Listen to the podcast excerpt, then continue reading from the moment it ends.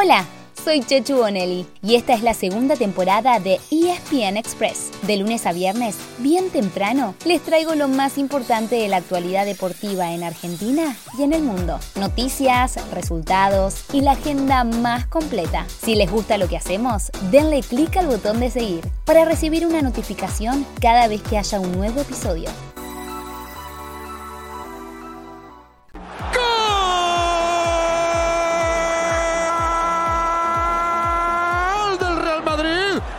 Hizo la categoría de Benzema. No se puede describir esto, porque hacerlo en una semifinal de Champions imitando a su viejo amigo Zidane en la final de un mundial, qué bárbaro, qué delicadeza. No se puede, no se puede describir con palabras esto.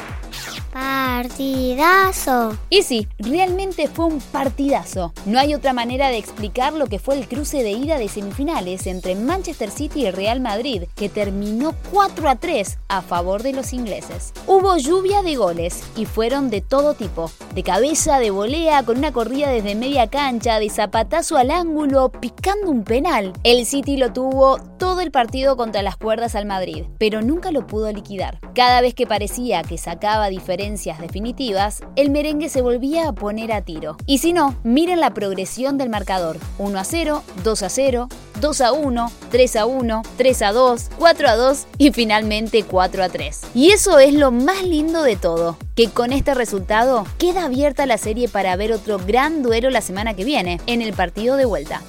Ojalá que haya un espectáculo parecido en la otra semifinal, que arranca hoy a las 4 de la tarde y por Star Plus, entre Liverpool y Villarreal. Los de Klopp son sin dudas uno de los mejores equipos del momento. Este año ya ganaron la Copa de la Liga, están en la final de la FA Cup y pelean por el título de la Premier con el City. Por el otro lado, llega calladito el submarino amarillo, que viene de eliminar a un grande como el Bayern Múnich y ya igualó su mejor campaña histórica en la Champions, con tres argentinos, Jerónimo Rulli en el arco, Juan Foyt en la defensa, y Gio Lo en el mediocampo. Mete el cambio cuando el árbitro uruguayo, el señor Andrés Matón, te marca al final. Señoras y señores, en este grupo E vuelve a ganar un local. Corinthians acaba de derrotar a Boca 2 a 0, 2 de Maicon. Ayer también hubo mucha acción de copas en Sudamérica. Por la Libertadores, en un grupo muy parejo, Boca no hizo pie en Brasil y cayó derrotado frente a Corinthians. Además, Vélez sigue siendo último en su grupo, después de perder 2 a 1 en Liniers frente a Nacional de Montevideo. Un grupo en el que Estudiantes sigue firme como puntero, ya que venció 2 a 0 al Bragantino brasileño. Por último, Talleres le ganó en Córdoba al Sporting Cristal de Perú. Mientras tanto, en la Copa Sudamericana, Independiente venció 2 a 0 a Deportivo La Guaira en Venezuela y Unión de Santa Fe empató en Río de Janeiro con Fluminense. Hoy, en la Libertadores, es el turno de River Plate. En Chile enfrenta a Colo Colo desde las 9 de la noche. Marcelo Gallardo pondrá a sus titulares, aunque debe esperar para saber si Enzo Pérez se recupera a tiempo. Si no, su lugar lo ocupará Bruno Zuculini, en un mediocampo en que Nicolás de la Cruz tomará el lugar de Agustín Palavecino. Por último, por la Copa Sudamericana, Racing visita al Melgar peruano desde las 7 y cuarto de la tarde y Banfield a la Universidad Católica Ecuatoriana desde las 9 y media de la noche. Pasamos al tenis para contarles que Sebastián Baez ganó su debut en el Abierto de Estoril, en Portugal. El jueves por octavo se tendrá un rival muy duro, el croata Marin Cilic, tercer favorito y 23 del mundo. El que ya no está en el torneo es Diego Schwarzman. El peque se bajó por una fatiga muscular para enfocarse en los Masters 1000 de Madrid y Roma.